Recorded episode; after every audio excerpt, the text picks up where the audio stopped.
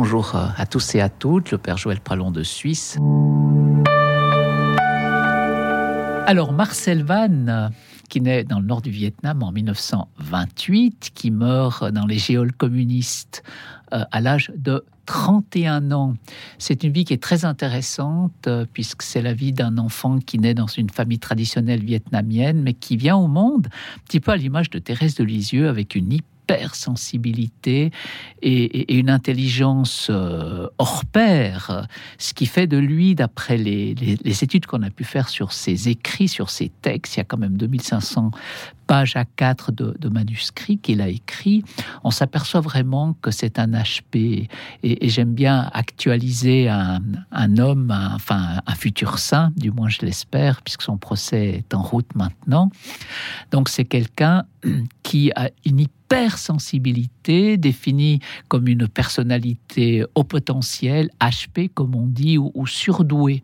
Donc les, surdoués, les personnalités HP qu'on rencontre de plus en plus aujourd'hui, hein, sont des personnalités avec un raisonnement d'adulte, mais une affectivité qui reste à l'état de, de petit enfant. C'est une affectivité qui, qui demande énormément d'amour, énormément d'être reconnu, parce que ce sont des enfants souvent un petit peu isolés des autres, parce qu'ils ne sont pas sur le même niveau intellectuel.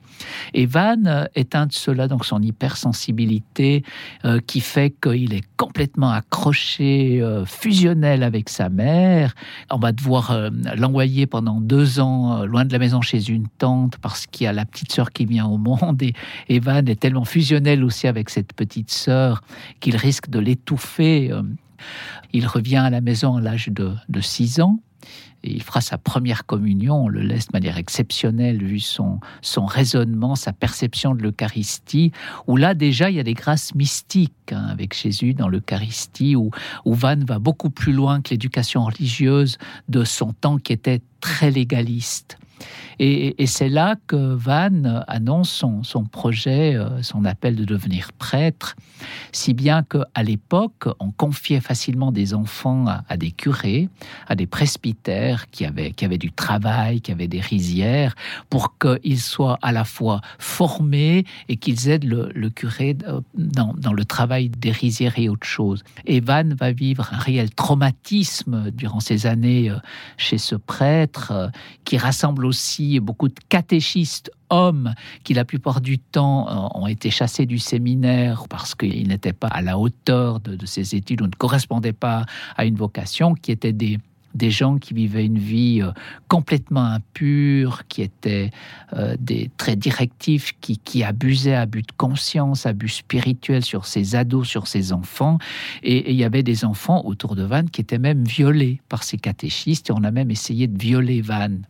Et bon, il a résisté, si bien qu'il a été terriblement battu, maltraité. Euh, on lui interdisait même d'aller à l'Eucharistie, euh, de communier, vu que lui était très attiré par l'Eucharistie. On lui a fait miroiter le fait que s'il voulait devenir un saint, ben, il devait beaucoup souffrir et on le faisait souffrir. Et, et a traversé toute une période de, rejet de lui-même. Il se sentait puni, euh, rejeté par Dieu. C'est Van à tous les symptômes d'enfants abusés. Euh, quand je dis abus, c'est abus de conscience, abus d'autorité et abus sexuel aussi. Il se sentait complètement sale et pour cette raison aussi, il n'allait plus communier. Et à un moment donné, il va fuir ce goulag, enfin ce camp de concentration, pour retourner dans sa famille. Il ne va pas être compris, il ne va pas être accueilli. Et puis c'est là où, en, l'année 1940, exactement de la même manière que Thérèse de Lisieux, il va, il va vivre euh, une deuxième conversion comme Thérèse l'a vécu, il fait l'expérience de la crèche de l'enfant Jésus qui est, ce Dieu fait petit enfant et qui le bouleverse complètement. Et là, il va sentir une force impressionnante rentrer en lui. Il va être complètement habité par, Jésus et, il aura cette parole par la suite, je désire de transformer la souffrance en bonheur. Qu'est-ce ça veut dire transformer la souffrance en bonheur.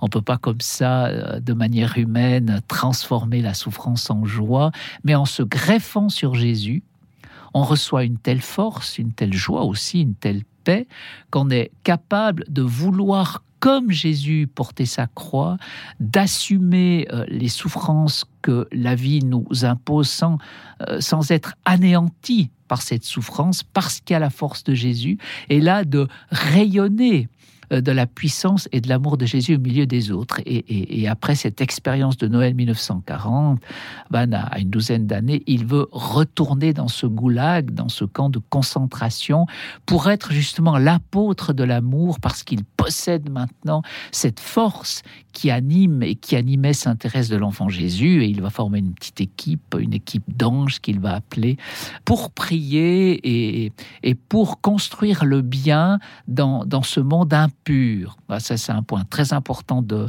de Van, qui, grâce aussi à sa grande intelligence, il va pouvoir être leader d'autres jeunes, même si affectivement, il demeure très blessé. Il a, une sensibilité euh, vraiment euh, blessée à fleur de peau qu'il l'aura toute sa vie, puisque pour un rien, Van pleure, Van se, se fait un souci énorme, Van est perfectionniste. Voilà.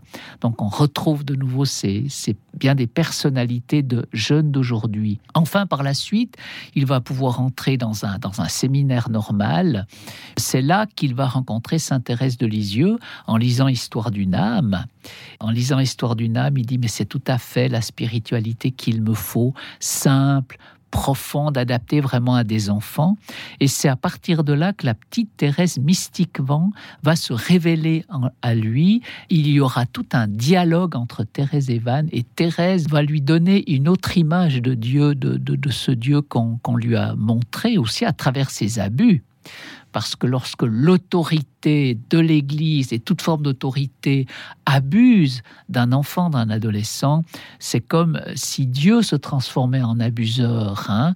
C'est comme si Dieu n'était pas ce, Dieu auquel on rêvait celui qu'on attendait, celui qui défend les pauvres et les petits. Elle a toute une image de Dieu qui est brisée. Et comment retrouver cette image de Dieu quand on a été abusé? Bien sûr, il faut des thérapies, il faut des accompagnements spirituels, mais Van, il a eu la petite Thérèse qui lui a révélé qui était vraiment le vrai visage du père, qui n'était pas euh, ce père qui traumatise, ce père qui punit, mais ce père qui se penche sur ses petits-enfants. Et Van vit une véritable thérapie, je dirais spirituelle, psychospirituelle avec Thérèse, qui va l'initier à l'abandon entre les mains du Père pour se laisser guider par le Père. il va tellement bien se laisser guider parce que Van est toujours un enfant, parce qu'affectivement, il demeure un enfant. Donc il y a aussi des avantages d'être blessé. Ça veut dire qu'on va s'abandonner euh, beaucoup plus facilement lorsqu'on rencontre l'amour et un amour aussi grandiose.